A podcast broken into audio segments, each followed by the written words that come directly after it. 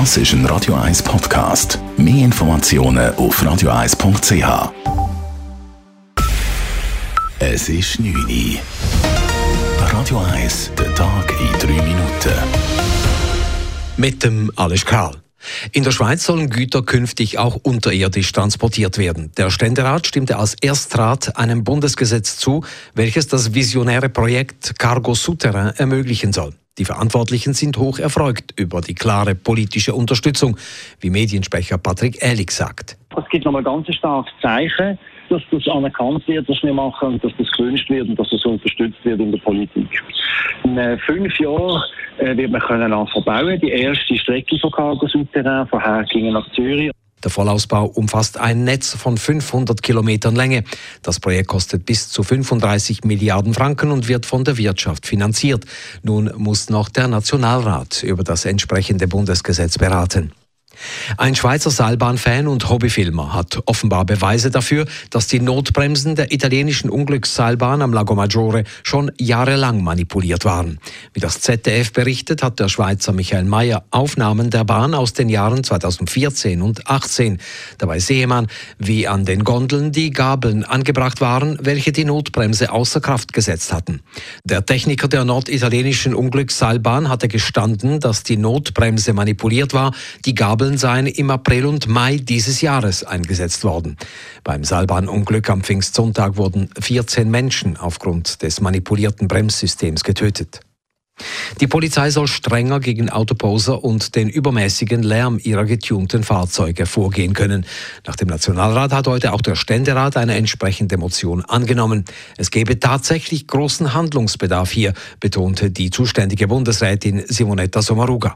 Das hat sich wirklich zugespitzt, kann man sagen, in der letzten Zeit. Und wir haben auch von den kantonalen Polizeien klare äh, Rückmeldungen. Die haben auch die Telefone der Anwohner, die sagen, machen Sie endlich etwas. Der Bundesrat muss nun aufzeigen, welche Instrumente eingesetzt werden können. Denkbar sind Lärmblitzer, ähnlich dem Geschwindigkeitsradar, dann aber auch höhere Bußen, Führerausweisentzüge, eine Beschlagnahmung des Fahrzeugs sowie ein generelles Fahrverbot für besonders laute Fahrzeuge auf gewissen Strecken. Die Experten des Bundesamtes für Gesundheit zeigten sich zufrieden mit der sich entspannenden Corona-Situation. In der Schweiz sind gemäß dem BAG 20,2 Prozent der Bevölkerung nun vollständig geimpft. Die Impfbereitschaft in der Schweiz liege bei etwa 75 Prozent und Ende August könnten diese Menschen doppelt geimpft sein, sagte Virginie Masre vom BAG. Sie schloss aber nicht aus, dass vielleicht schon im Herbst eine dritte Impfung zur Auffrischung des Schutzes nötig werden könnte.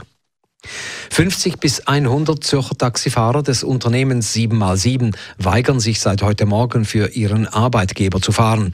Beim Streik geht es um einen neuen Vertrag. Die Fahrer waren bisher als Selbstständige der Zentrale angeschlossen und zahlten dafür auch. Dafür arbeiteten sie aber selbstständig auf eigene Rechnung. Die 7x7-Zentrale will sie nun fest anstellen. Dadurch würden die Fahrer auch von Sozialleistungen und einem Mindestlohn profitieren, hieß es.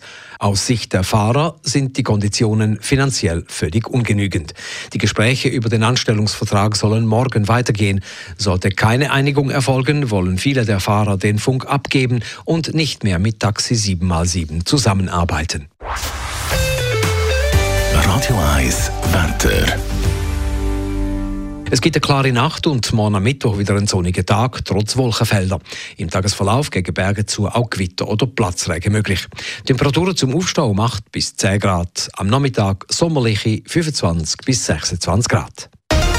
Das war der Tag in 3 Minuten.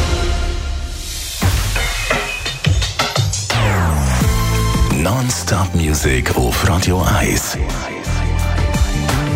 Die besten Songs von allen Zeiten. Non-Stop. Radio 1.